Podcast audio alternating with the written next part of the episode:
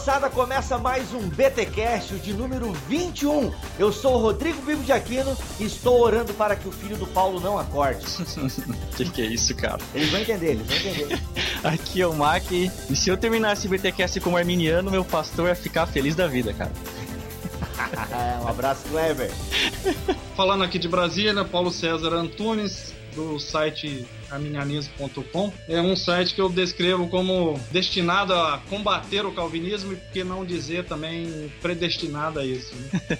Muito legal. Pessoal, vocês estão acompanhando aqui no ano de 2012 no BTcast uma série de diálogos sobre calvinismo e arminianismo. E hoje, neste BTcast, nós estamos conversando com o Paulo César, que acabou de se apresentar aí, num site que é predestinado a dialogar, combater o calvinismo. E é muito legal, a gente vai aprender hoje o que é de fato o arminianismo, porque às vezes eu vejo que o pessoal fala, mas não entende. Então as suas dúvidas vão acabar. Pare tudo que você está fazendo. Esse é mais um BTcast que você não vai conseguir trabalhar e escutar ao mesmo tempo. Você vai precisar de toda a atenção possível para se ligar aqui nas proposições que serão ditas. E desde já, Paulo, a gente quer te agradecer pela disponibilidade. Hoje aí tá fazendo o papel de pai e mãe na casa, né? Se o filho acordar, tem que dar uma atenção. E por isso que eu tô orando aqui, tomara que seu filho não acorde e tal, pra gente mandar a bala nesse diálogo. Pode Ontem eu deixei Paulo. ele dormir até tarde, exatamente por isso, para ele acordar bem tarde também, não atrapalhar. Mas só, só acrescentando aí, eu acredito que todas as dúvidas não serão sanadas. Com certeza, acho que Legal. nós vamos viver com elas por resto da vida, né? Já, já há milênios a gente já está discutindo isso e eu acho que não vai ser agora que, que vamos é. decidir. Mas com certeza muitos equívocos vão ser consertados aí, muitos pensamentos aí serão. É a segunda vez que me quebra as esperanças aí, porque no podcast passado eu achei que todas as minhas dúvidas iam ser sanadas e agora tu vem e me fala que eu não vou sair daqui completamente satisfeito. Pô, Paulo. Mas vocês não sabem que é a, igual a propaganda do futuro, né? As perguntas são que movem o mundo, né, cara? Então é ah, legal. Tá. E também se o Paulo responder todas as perguntas, pô, o site dele tem que estar tá ali, tem que ter movimento, né? Então é. ele tem que ir respondendo aos poucos e tal. Muito bem, então, pessoal, sem rodeios, vamos entrar no assunto que estamos aí ansiosos para entender: arminianismo. Este é mais um BTcast especial para você.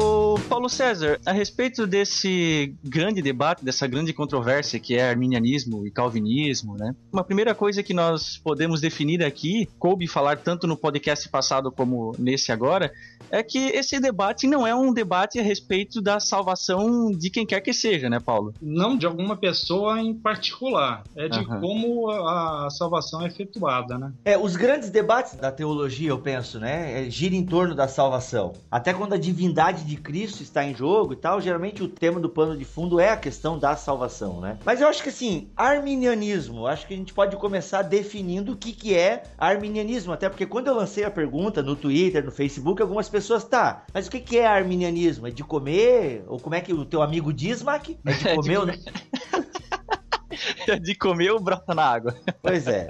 O que, que é o arminianismo, Paulo? Então, o arminianismo é um sistema teológico baseado nas ideias de James Arminius. Alguns chamam de Tiago Armínio, Jacob Arminius. Foi um teólogo holandês do século XVI para o XVII. Uhum. Ele viveu num momento que o calvinismo assim imperava, né? Certo. E ele tentou não combater diretamente o calvinismo, porque ele, ele era um calvinista. Pode-se dizer que ele permaneceu assim durante toda a sua vida. Ele não tinha vergonha vergonha disso. Ele tentou, é, então, modificar alguns pensamentos que ele acreditava que era uma inovação mesmo na, na igreja cristã. É que ele não, ele não chegou a romper com cinco pontos, né, Paulo César, pelo que eu andei lendo na história dele. Ele rompeu, sim, com alguns pontos, principalmente a, a expiação limitada, a graça irresistível. Hum. E o último ponto, a perseverança dos santos, ele ficou... Ficou meio aberto. Assim, em cima do muro, é. Ah. Ô, Paulo, confere, uma vez vez eu ouvi ou li, agora não sei, que na verdade ele foi escrever ou combater o pelagianismo e acabou gostando da, é, meio que das ideias de Pelágio. Isso confere essa teoria que meio que rola por aí? Não, o arminianismo ele é muito mal compreendido em geral, não é, não é somente pelos calvinistas não, mas pelos arminianos também. Tem essa ideia de que ele gostou Nossa. das ideias de Pelágio e tudo mais, mas ele, se alguém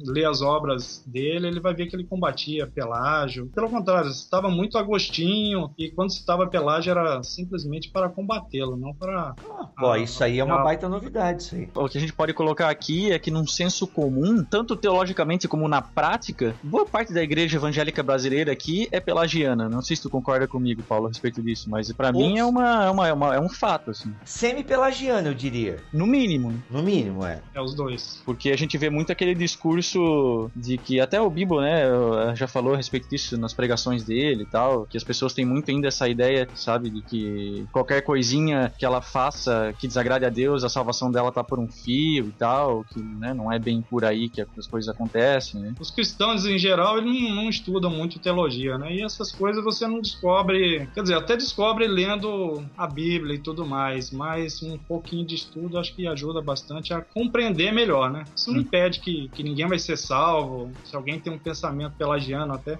Sim. Não, não acredito que impeça que, por esse equívoco, impeça a sua salvação, mas Ó, se tal, quiser... Talvez fuja da nossa pauta, mas eu penso que é uma pergunta importante a, a, a se fazer. Então, como eu vou diferenciar Pelágio, que as pessoas que não sabem quem é, pode ouvir o nosso podcast sobre Agostinho, onde a gente fala um pouco sobre as doutrinas de Pelágio. Agora, como eu vou diferenciar Pelágio do Armínio, né, do Jacob aí, amigo do Edward?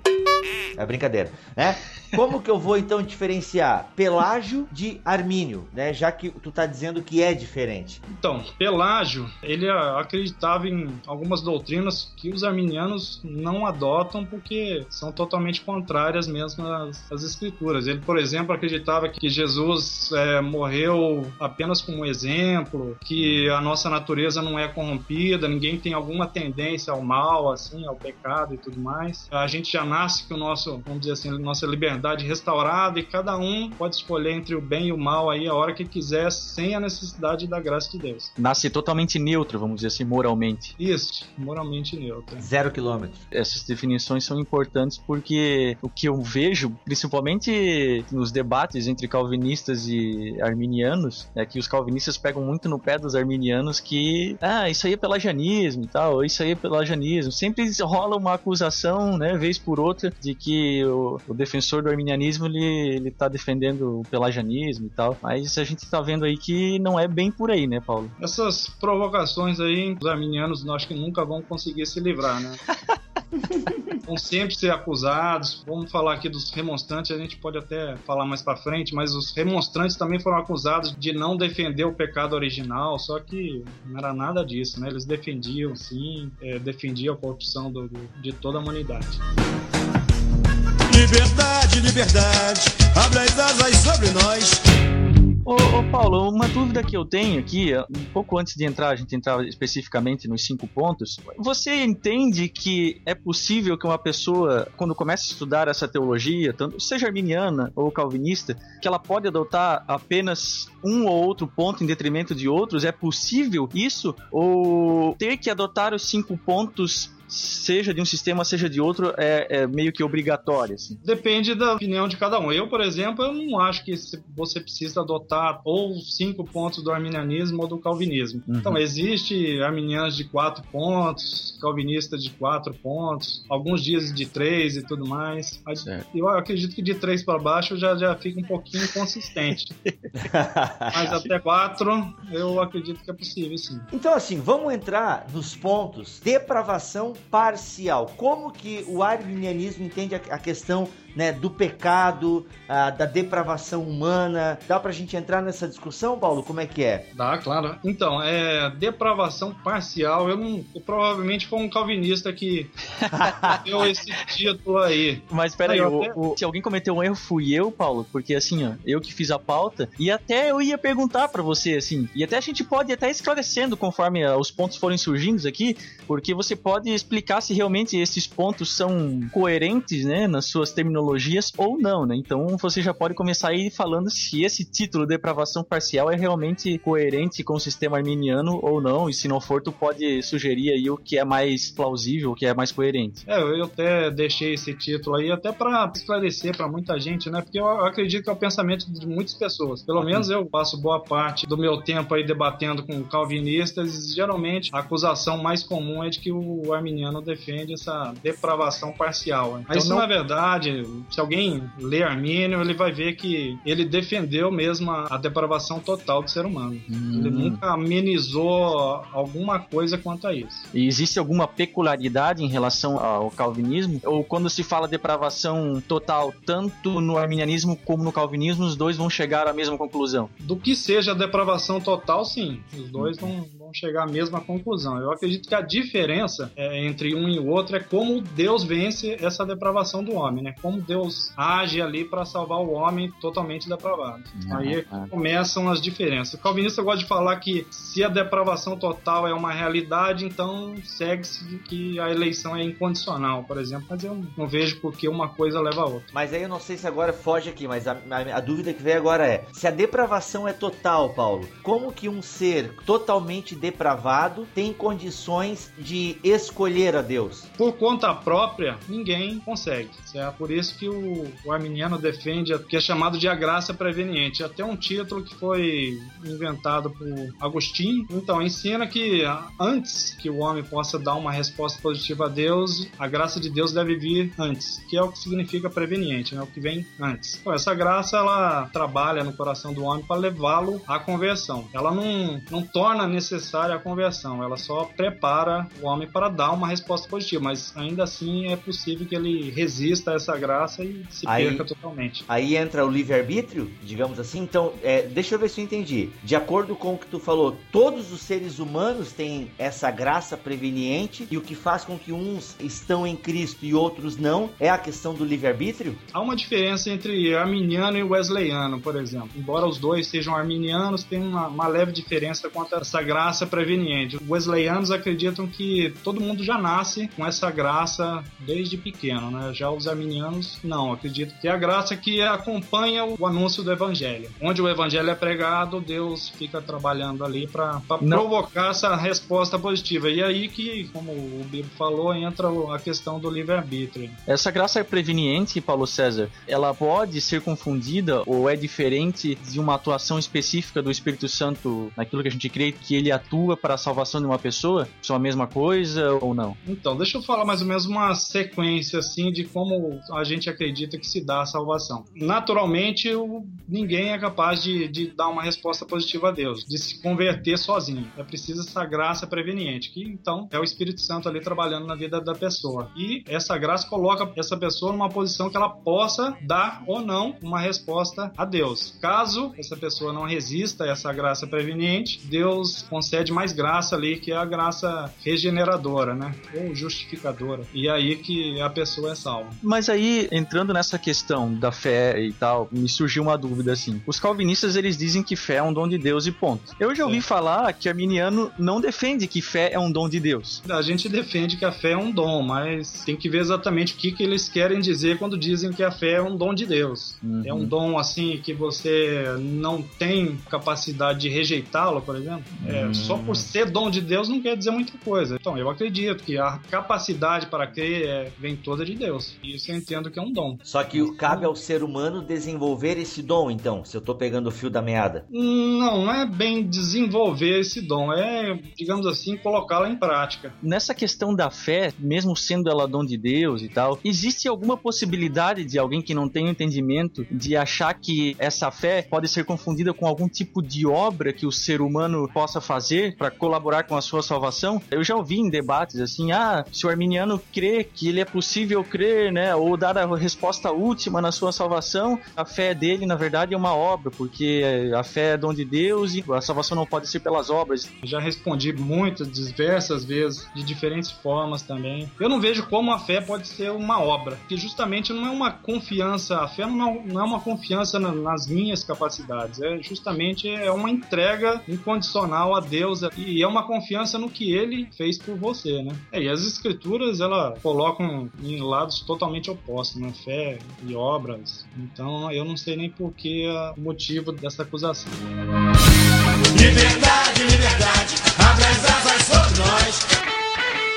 Esses termos como monergismo e sinergismo, como é que tu encara esses termos? Então, monergismo quer dizer que só uma pessoa trabalha e sinergismo seria o trabalho conjunto de duas ou mais pessoas. Eu, eu concordo que o, o arminiano é sinergista, mas então, só falar isso acho que também gera alguma confusão, porque dá a entender que uh, o homem e Deus ali tá, tá trabalhando, fazendo alguma coisa para a salvação do homem. Não é bem assim. Uh, Deus faz tudo que é necessário para nossa salvação. A gente recebe o que Deus fez. Eu considero que a regeneração é monergista, a justificação também. Agora, outras partes aí, tipo a conversão, não tem como ser monergista, né? O homem também atua. A questão do homem, assim, é só como resposta, ele nunca é iniciativa. Ah. O homem não toma iniciativa em nada. Mas ele tem que responder a Deus. Isso. Então, não é que a gente dá valor a, ao homem e tudo mais, mas isso é, é, o que Deus requer, né? É o que Deus, ele hum. quis que fosse assim. É, até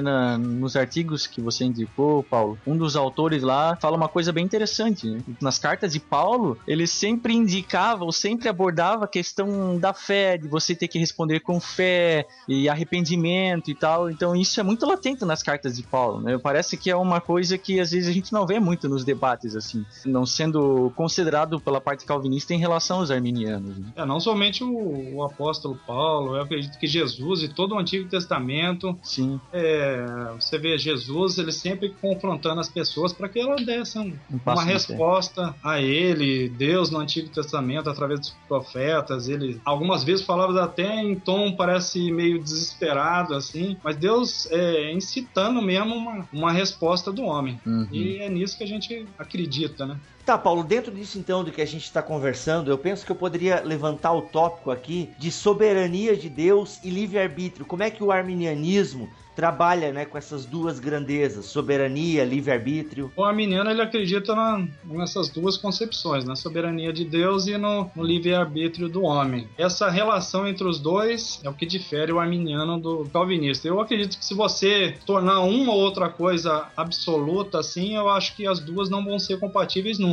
Se você dizer que Deus é absolutamente soberano, eu acredito que não tem como dizer que o homem é livre e, e vice-versa. Eu não sei se é nesse texto do qual o Bibo está falando, mas mas eu vi uma ilustração bem legal sobre soberania, em que o autor fazia uma analogia entre uma soberania de um romancista, né? Que Deus não é como um romancista que escreve um enredo, a ambientação e o desenrolar da história e tal, e os participantes, né, daquela história fazem exatamente o que o autor requer, o que o autor determinou, né? Meu, achei muito legal essa ilustração, não sei se tu tá lembrado dela, Paulo. Tô, tô lembrado, sim. Eu acredito até que foi até uma, uma alfinetada aí no, nos calvinistas. Ele falou isso porque eu acredito que a melhor maneira de entender a predestinação, conforme no, o calvinismo ensina, é dessa forma. É, claro, é uma analogia boba, assim, poderia ser objetada aí essa analogia de diversas formas. Mas é como se Deus escrevesse toda a história da humanidade, cada detalhe, como cada um seria, o que cada um pensaria, o que cada um escolheria, faria e tudo mais. A história seria mais ou menos o desenrolar desse texto que Deus escreveu para cada um. Se alguém pegou um papel bom, vamos dizer assim, ele vai se dar bem. Se alguém pegou um papel ruim. Se alguém pegou o vilão, já era. já era. É, tem que se conformar. Para conciliar essa soberania e livre-arbítrio, os arminianos defendem o que é chamado de uma autolimitação de Deus. Isso daí também lançam muitas objeções contra isso, porque quando se fala em limitação, dá a impressão que a gente está limitando Deus e tudo mais, mas o nome já diz tudo, é uma autolimitação. Deus, digamos assim, ele se limita para dar lugar à liberdade do homem, né? Por isso que eu disse que se você encarar a soberania de forma absoluta, o homem não vai ser livre em sentido nenhum. Então, então Deus ele permite certas coisas acontecerem. Essa autolimitação de Deus é quanto à permissão do pecado. Deus permite o pecado. Para ele permitir alguma coisa, ele tem que se limitar. Ele não tem prazer no pecado e no mal. Né? E até nessa questão de autolimitação, eu particularmente não vejo problemas, até porque nós encontramos um outro caso na Bíblia, que é o fato de que a segunda pessoa da Trindade é, vem à Terra se autolimitando de alguma forma. Não seria a primeira vez que Deus Deus estaria se autolimitando, né? Seguindo essa terminologia. Né? Isso, vindo como homem, com certeza ele se limitou bastante. Não que ele deixou de ser Deus, né? Mas hum. como homem ele ficava limitado a um determinado tempo, lugar. Como homem não podia estar em todos os locais ao mesmo tempo. Ele conhecia o coração de todos, mas em alguns sentidos ele, ele se limitou. Tanto é. é que se ele fosse usar todo o poder que tinha, ele nem morrer morreria, né? Sim, claro, claro, é verdade. A forma como eu vejo é que ele tinha capacidade de, se assim ele desejasse, é, cessar a supressão dos poderes enquanto Deus. Ele fala no Getsemane que ele podia convocar uma legião de anjos se ele quisesse. É claro que isso em conformidade com o Pai e com o Espírito, obviamente. Mas realmente, é nessa linha aí. O que se entende é que se Deus não tem controle absoluto, como ele pode ser soberano, né? E entra nessa fala que a gente está esboçando agora, porque dá a entender, ou pelo menos os, quem discorda né, disso, de que Deus realmente tem que ser todo soberano e que não pode dar espaço para uma decisão humana, é que se Deus faz isso, ele deixa de ser totalmente soberano, né? Ele perde o controle e digo mais, acusam até o arminianismo de ser um, vamos dizer assim, um pai do teísmo aberto. Não sei se tu já ouviu isso ou, se já, ou já se deparou com esse tipo de crítica. Não, já ouvi sim, mas é, se a gente defende uma autolimitação, é uma decisão soberana de Deus, então não tem como ser um, uma afronta à soberania, já que é Deus que decidiu soberanamente isso, então é uma acusação até injusta. Eu não sei até qual foi o teólogo que disse, eu não sei se é o Moltmann ou, ou o Pannenberg, que a própria criação, é, a, a nossa própria criação já é um ato de limitação de Deus, que Deus teve que se limitar para sobrar um espaço para gerar todo o universo, né? E o Ed Renekiewicz também traz isso de algum teólogo, que dizendo que entre a soberania e o amor de Deus existe o livre-arbítrio do ser humano, que é onde ele está tentando justificar toda a existência do mal e tal. Então assim, dentro dessa linha, né, se eu estou entendendo a conversa, Deus escolheu, né, na sua soberania, escolheu se limitar por causa do amor que ele tem ao ser humano. E este amor que ele tem pelo ser humano, deixando em última análise o ser humano com a sua liberdade e tem gerado todo o mal e tal. Não sei se é mais ou menos nessa linha. Não, eu acredito que sim. É. Eu, eu não vejo como é possível existir o mal sem que Deus se limite de alguma forma. Eu acredito que se Deus causasse todas as coisas, como alguns calvinistas dizem, para mim o mal nunca existiria. Né? Deus é perfeito e nunca causaria o mal. A gente conversou em outro momento, né, não nesse podcast, né, no anterior, com relação à questão se Deus criou o mal ou não, é que o mal não pode existir a parte de Deus. Com certeza. Todo mal que acontece no mundo, de alguma forma, pode-se dizer que é a vontade de Deus também. Tem essa diferença entre, entre Deus é, criá-lo, né? vontade permissiva e a vontade absoluta dele. Né? Isso, a sua vontade eficaz que faz com que tudo aconteça. A vontade permissiva tem relação com o mal. Deus permite porque quer permitir, mas como eu disse antes, não é uma coisa que agrada a ele. Liberdade, liberdade, abra as asas sobre nós.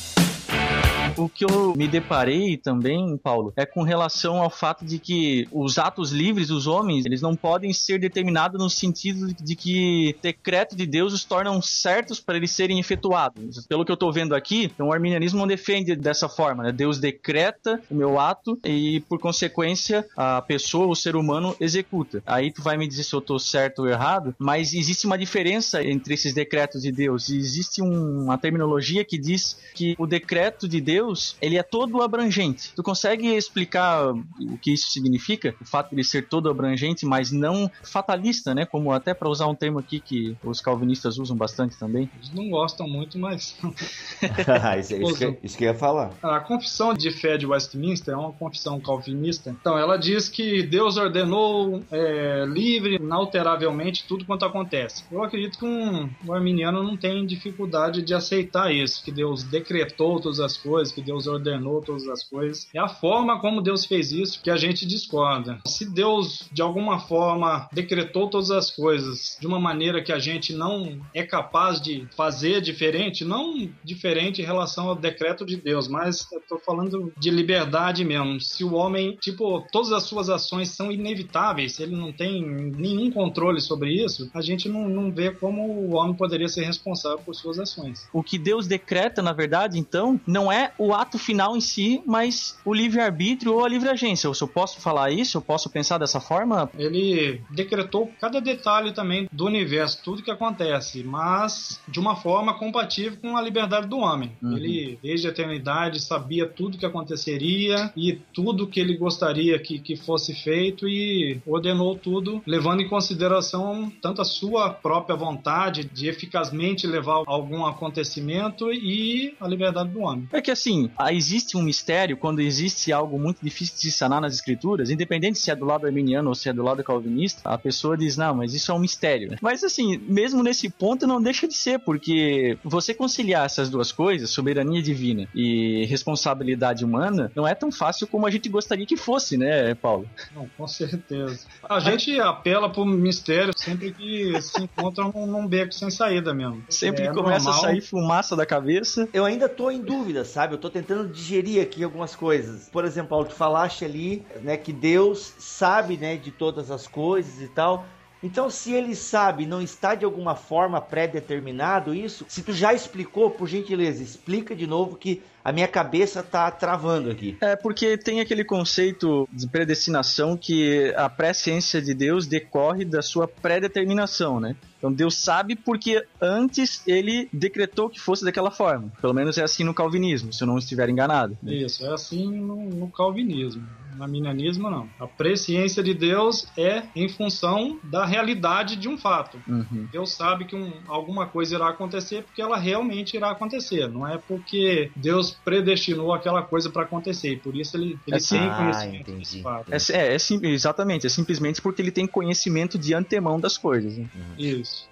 Paulo César, eleição condicional. Aí voltando para o termo novamente, essa nomenclatura, esse termo é correto ou você gostaria de fazer algum adendo aqui? Não, esse está correto. Acertamos. Eleição é a escolha de Deus daqueles que seriam salvos, né? Certo. Ela é condicional porque é condicionada à fé do indivíduo. Entendi. E aqui a gente pode começar com um ponto que é muito importante, principalmente na tua visão arminiana, porque pelo que eu pude entender aqui, você defende uma espécie de arminianismo né, uma vertente de arminianismo que não é defendido de forma ampla, ou, ou melhor, que não é defendida por todos. Você defende o que poderíamos chamar de eleição corporativa, correto? Isso. Explica é... para nós, o que é essa eleição corporativa? Tá, então, os arminianos, primeiro eu vou falar um pouquinho dessas definições. Os arminianos se dividem entre aqueles que defendem a eleição pela presciência uhum. e aqueles que defendem a eleição corporativa. Certo. A eleição corporativa não é uma exclusividade do arminianismo. É, alguém pode ser calvinista e defendê-la também.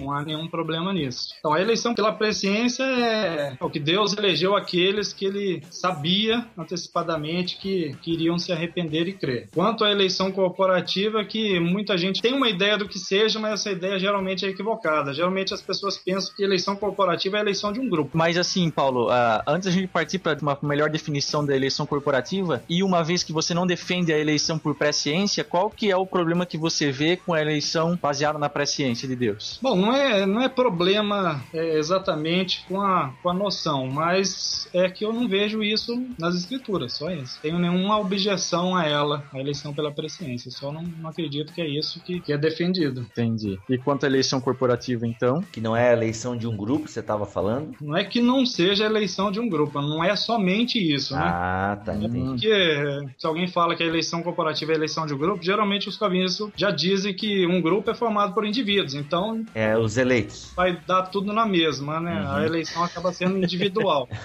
Mas então, a, a, eleição corporativa, ela defende a eleição mais ou menos aos modos aí da eleição no Antigo Testamento. Que Deus não escolheu vários judeus ali para formar um, um, povo ali. Ele escolheu Jacó, primeiro Abraão, depois Isaac, depois Jacó, e a partir de Jacó é que ele formaria o seu povo. Uhum. E a eleição corporativa é, funciona dessa forma. Deus escolheu Cristo para, a partir dele, formar um povo também, formado pelos crentes. E qualquer um, da mesma forma que era no Antigo Testamento, todo aquele que tem alguma ligação com seu representante, que no caso do Antigo Testamento é Jacó, todos aqueles que nasciam dentro daquela família eram considerados eleitos. E da mesma forma com Cristo. Todo mundo que nasce pela fé, vamos dizer assim, pode ser considerado eleito também. Então eu poderia dizer assim, que enquanto no calvinismo Deus elege pessoas individualmente, aí para formar a igreja, no arminianismo Deus elege a igreja igreja e, consequentemente, é eleito quem faz parte dela? É, se eu fosse colocar numa sequência, eu colocaria que Deus escolheu Cristo como o representante, o cabeça da igreja. Em segundo lugar, eu colocaria a igreja, seria o grupo formado pelos crentes, e em um último entra a questão individual, né? Certo. Cada um que está dentro da igreja é considerado eleito. Qual que é aquela ilustração do navio? Não sei se tu já se deparou com essa ilustração, eu achei ela bem didática, né? Eu sei que toda ilustração tem os seus, as suas limitações, mas eu achei aquela ilustração do navio lá bem, bem didática, assim, bem fácil de apresentar isso, principalmente porque tem muitos dos nossos ouvintes, né, às vezes nem se depararam com esses conceitos que nós estamos falando aqui, e eu não sei se tu poderia colocar isso nas tuas palavras. É, esse navio dá a entender que Deus predestinou ali o, o meio para as pessoas serem salvas, né? E cada um que, que tá dentro é salvo. Entendi. É, exatamente, é. E quem Pode tá... ser ilustrado dessa forma, mas... E quem tá dentro escolheu tá dentro, optou por entrar no navio, mais ou menos nessa linha? Isso, não, des não descartando a, a, a, atuação de Deus, né? Isso, Deus não. deu os meios necessários para que essa pessoa estivesse no navio.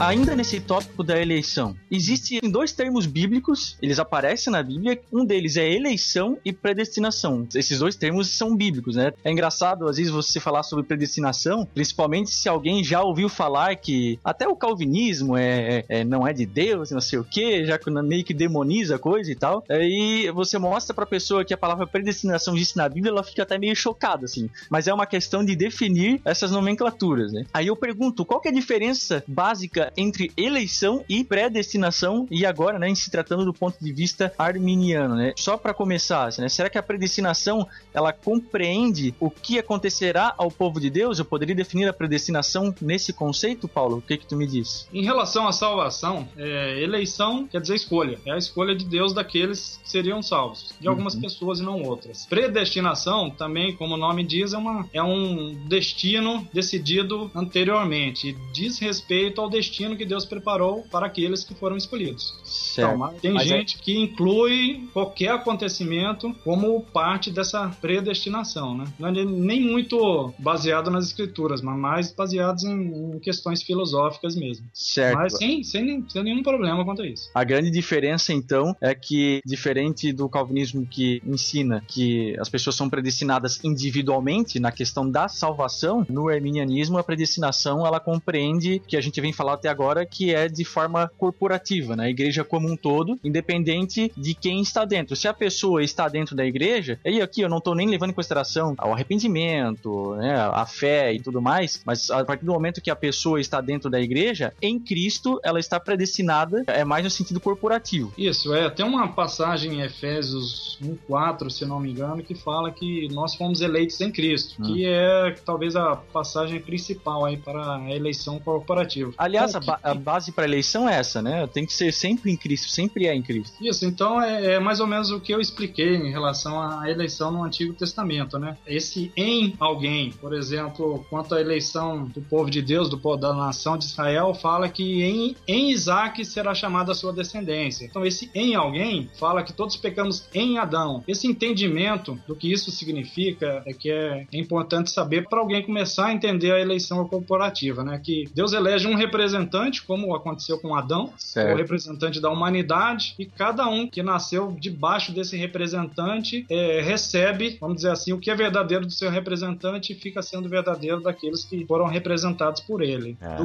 da mesma forma que Adão foi eleito, os que nascem na família deles é considerado eleitos. Da mesma forma que Cristo foi eleito para ser o, nosso Salvador, aqueles que estão, que são representados por Cristo, são considerados eleitos também. No Antigo Testamento, por exemplo, tem até um, um caso caso interessante que dá para as pessoas entenderem que o aspecto corporativo tem, vamos dizer assim, prioridade sobre a questão individual, né? A eleição no, no, no Antigo Testamento, ela se dava dentro de um grupo. Se você nascesse naquela família, você era eleito. E você tinha algumas obrigações a cumprir. Dependendo, se você deixasse de cumpri-las, por exemplo, ser circuncidado e praticar a lei, dependendo do que você fizesse, você era expulso, você deixava de ser eleito. Olha então, aí. Ninguém era eleito individualmente, assim. Se a pessoa deixasse de cumprir a, a parte que lhe cabe ali, deixava de ser eleito. Isso seria uma evidência da não predestinação individual. Então, uma vez que nós temos, por exemplo, os gentios que não pertencem ao Israel ao étnico, mas também podem ser eleitos, uma vez que a, a obra de Cristo ela, ela, atinge não necessariamente quem é descendente de Abraão pelo sangue, mas pela fé. É, no próprio Antigo Testamento, os gentios também poderiam é, entrar para a nação e ser considerado eleito, apesar de não ser descendente de uhum. Abraão. Não era frequente, mas, mas era possível. Se a gente voltar até lá em Abraão, era até um dos propósitos de Deus, né, para a nação de Israel ela ser, digamos, uma nação sacerdotal, para que né, todos os demais povos conhecessem, né, Javé. Tem pessoas que acreditam que Deus escolheu a nação de Israel para simplesmente para favorecer uma nação em desfavor das outras, mas eu acredito que na verdade é, a escolha de Deus de um povo é justamente para o bem de toda a humanidade. É um caminho escolhido por Deus ali para levar a salvação a todos. Só que Israel mesmo falhou nessa missão e acabou pensando unicamente neles, esquecendo as suas obrigações e por isso é, não é que foi rejeitado como nação, mas foi tratado de forma severa por Deus. Quando chega no, no, no nascimento de Jesus, ele fala que é uma nação endurecida e tudo mais. Tudo isso é um castigo de Deus exatamente por ter falhado completamente em, em sua missão.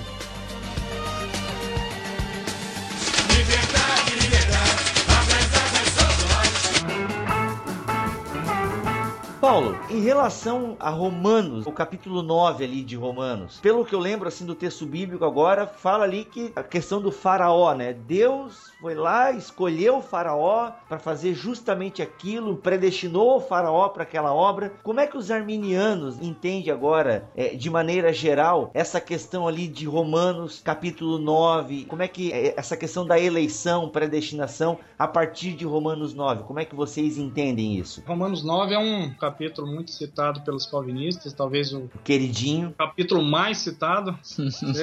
As interpretações são diversas de ambos os lados. Eu acredito que não tenha outro capítulo que os intérpretes aí interpretaram de formas tão diferentes quanto esse capítulo. Primeiramente, os calvinistas fazem parecer que Romanos 9 ali é uma disputa entre um calvinista e um arminiano. Né?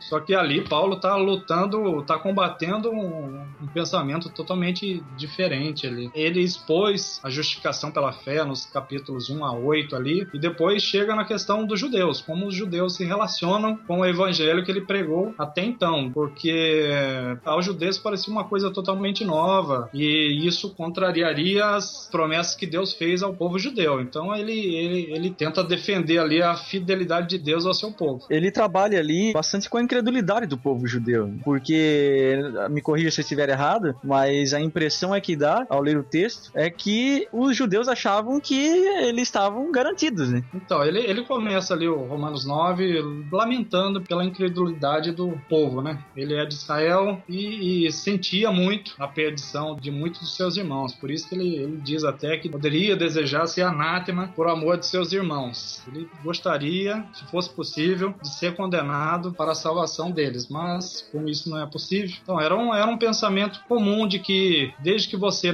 nascesse um judeu e praticasse ali as obras da lei, você seria salvo. Era esse o pensamento deles. Então, quando Paulo fala em justificação pela fé e não pelas obras da lei, aquilo parecia ser totalmente inovador, assim. Né? E na verdade é isso que vai permitir, esse é um dos argumentos de Paulo, que vai permitir com que os gentios também uh, sejam passíveis de salvação, né? Também que era outra grande briga dos judeus, né? Poxa, como é que os gentios podem ser salvos sem guardar aquilo que a gente tem guardado desde sempre. No próprio capítulo, Romanos 9, aí aparece a questão dos do gentios. É que se, se a salvação fosse por raça ou prática da lei ali, os gentios não teriam espaço, não teriam como ser salvos. Certo. Paulo começa dizendo ali, ele, ele faz referência a como, como era a eleição no, no Antigo Testamento. E, e, diz que, mesmo no Antigo Testamento, Deus não agiu, não escolheu baseado em, em descendência natural, né? Por isso que ele escolheu Isaac e não Ismael, sendo que ambos eram filhos de Abraão e também escolheu Jacó e não Esaú. Deus fez uma decisão soberana ali e não levou em consideração o fato de, de serem descendentes de Abraão. Até porque ali no caso de Isaú e Jacó, quem tinha o direito à primogenitura era Isaú, né? Isso, ele era o primogênito, e no caso de Ismael, a mesma coisa. Ismael é, nasceu antes de, de Isaac, então, mas Deus queria fazer diferente. Ele quis inverter a ordem natural das coisas. Ele quis fazer, no caso, por exemplo, de Abraão, ele quis que fosse completamente baseado na promessa de Deus. Ele até deixou Abraão e Sara ficarem bastante velhos para ele cumprir a sua promessa de dar um filho a Abraão, hum. exatamente para evitar que as pessoas pensassem que foi por conta do homem que aquele nascimento aconteceu. Ele quis mostrar que Deus agiu. Certo. E da mesma forma, aplicando isso é, na questão da salvação, quer dizer que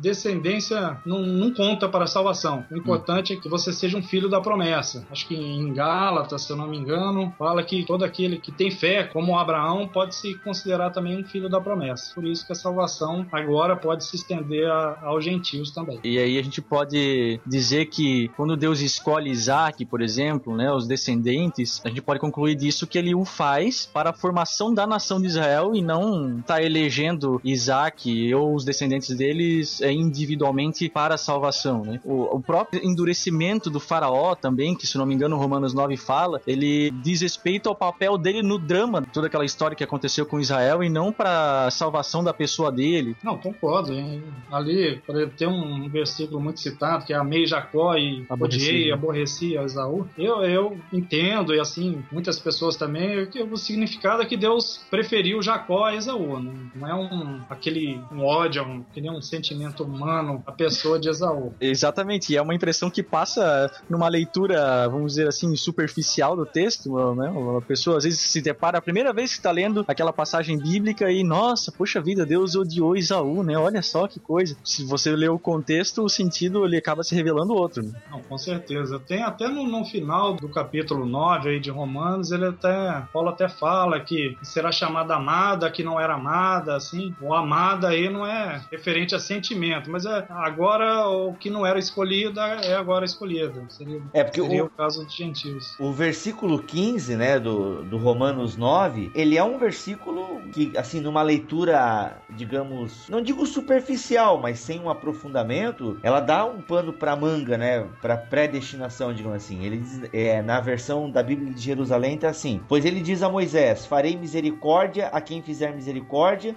e terei piedade de quem tiver piedade. Não depende, portanto, daquele que quer, nem daquele que corre, mas de Deus que faz misericórdia, dizendo que depende única e exclusivamente de Deus. Isso não vai pouco contra a questão sinergista? Não, eu acredito que não. Paulo aí está querendo só afastar a ideia de que a misericórdia é devida a alguma coisa que a gente é ou que a gente fez. Porque, exatamente, os judeus acreditavam que Deus teria que continuar sendo misericordioso com eles porque eles eram judeus e praticantes da lei. Então, Deus disse isso lá em Êxodo até, que Deus tem misericórdia do povo é porque ele quer. É, não é devido a alguma coisa que a gente fez. Até porque misericórdia se fosse algo em troca que Deus desse, não seria misericórdia. Né? E essa tua resposta a gente pode aplicar ela também para João, no capítulo 6, versículo 65. Ele dizia: Por isso vos afirmei que ninguém pode vir a mim se isso não lhe for concedido pelo Pai. Aliás, esse, esse é um versículo bem usado pelos calvinistas, pelos né? Calvinistas. É, não, a gente também acredita que para ir a Cristo é preciso ser iluminado, ser, ser trazido por Deus. É que a interpretação calvinista é, vai dizer que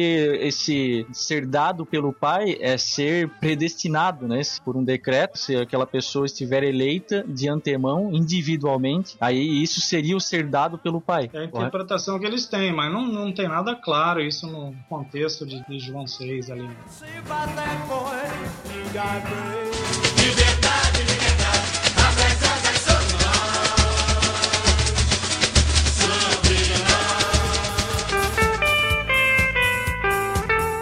Porque para os arminianos, né, se eu estou entendendo, todo ser humano, a partir de Cristo, tem o potencial para aceitar a graça de Deus e viver uma vida de fé e fazer parte dos eleitos.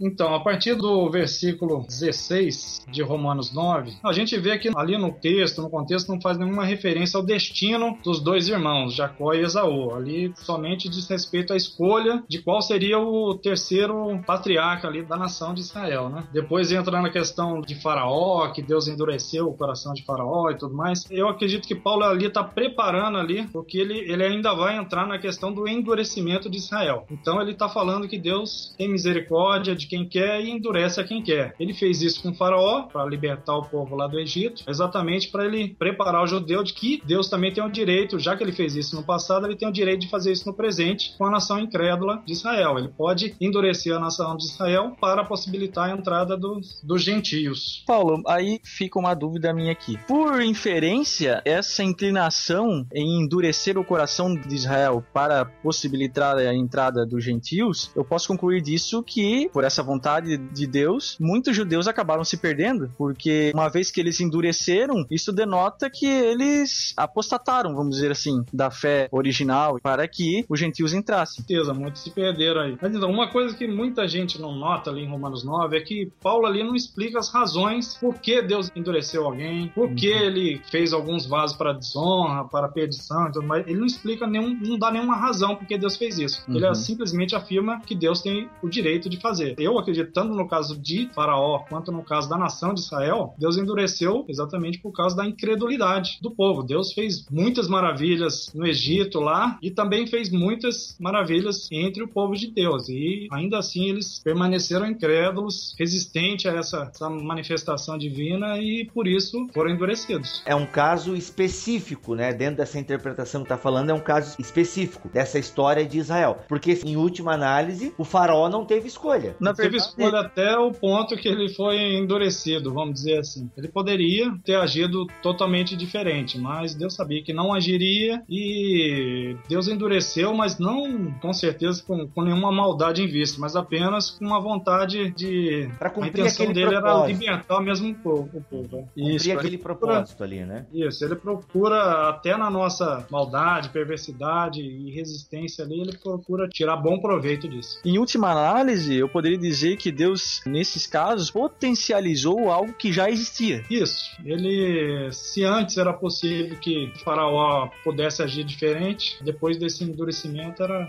assim, era impossível. Deus está por trás de cada boa obra que a gente faz. Certo. Isso, se faraó decidisse libertar o povo, essa seria uma boa ação que ele praticaria. Então, se Deus restringir essa graça de faraó, ele só irá, com certeza, só irá praticar o mal. Deus não precisa tornar o coração de faraó perverso. Ele já é perverso de natureza. Uhum. Basta Deus apenas restringir ali ó, a sua ação misericordiosa. É um conceito interessante, né? Esse de inclinar o coração de uma pessoa tanto para o bem quanto para o mal. né? Eu já encontrei pessoas ou até debates assim em blogs onde as pessoas meio que eram resistentes a esse tipo de conceito, assim que Deus possa inclinar uma pessoa para determinada coisa, né? Seja para o bem ou seja para o mal. As pessoas tendem a ver isso como uma decisão arbitrária, né? Aí se você fala de predestinação, então aí eu acho que até por isso que muitas pessoas veem o calvinismo com maus olhos, né? É, exatamente. É, tem uma passagem no, no início de Romanos que até fala que, devido às concupiscências aí do ser humano, Deus os abandonou às suas próprias paixões e tudo mais. É Romanos Isso uma- Romanos 1, 26, se não engano. É essa entrega ao pecado que alguns entendem aí que funciona aí o endurecimento de Deus.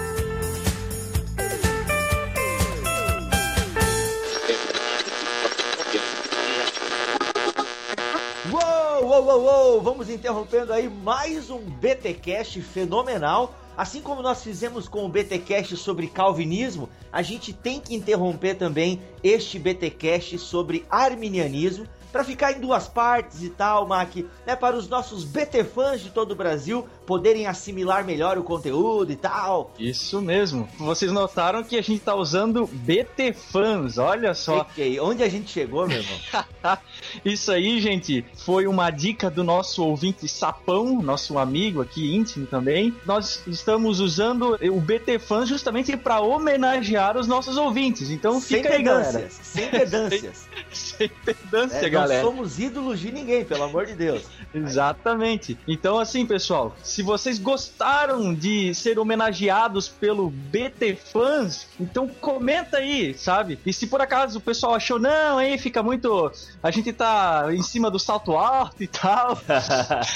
então comenta lá, porque dependendo do, dos comentários de vocês, a gente continua e passa a usar o termo BT Fans para homenageá-los ou não. Então comentem lá, galera, se vocês gostaram ou não a respeito da nossa carinhosa homenagem a todos vocês, beleza? E olha só, Mac, em relação também, porque o podcast sobre calvinismo já deu o que falar e tal, e a galera tem que pegar o mesmo esquema. Ou seja, se você tem dúvidas, coloque aí nos comentários, porque não adianta mandar e-mail para nós. Já trouxemos pessoas que manjam do assunto para poder levar, conduzir melhor o tema. E se você tem dúvidas a este podcast sobre arminianismo, entre em contato com o Paulo lá no site arminianismo.com ou deixe a sua dúvida, né, ou até mesmo a sua refutação. Com certeza, né, o Clóvis vai pintar por aqui refutando e tal, e vai ser uma conversa bem bacana. Então a brincadeira vai acontecer nos comentários, ok? Nada de mandar e-mails para nós, porque nós somos singelos mortais e não vamos poder é, lhe ajudar. E como o Paulo disse, né, tem dúvidas que não vão ser respondidas porque é um ponto de vista e todo ponto de vista é vista de um ponto e por aí vai. É isso aí, Mac. Voltamos na semana que vem, então, com o último podcast sobre arminianismo e depois a gente segue com as séries normais e vem aí, é claro, um podcast, né, a série As Tábuas da Lei sobre não roubarás e aí o bicho vai pegar. Então, vamos ficando por aqui, até semana que vem, se Deus quiser e assim permitir. Um abraço. Valeu, galera. Aqui é o Mac Teologia, o nosso esporte. Tchau.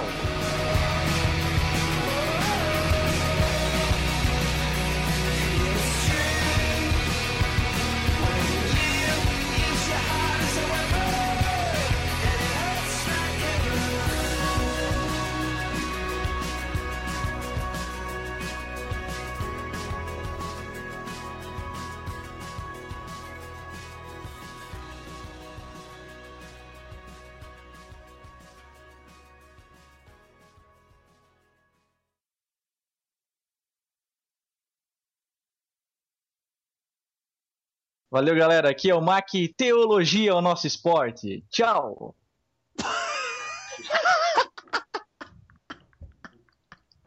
Vai ser o meu bordão, cara. Pô, cara, pô, ele soa meio estranho agora. e teologia é o nosso esporte. Pode crer, cara, pode crer.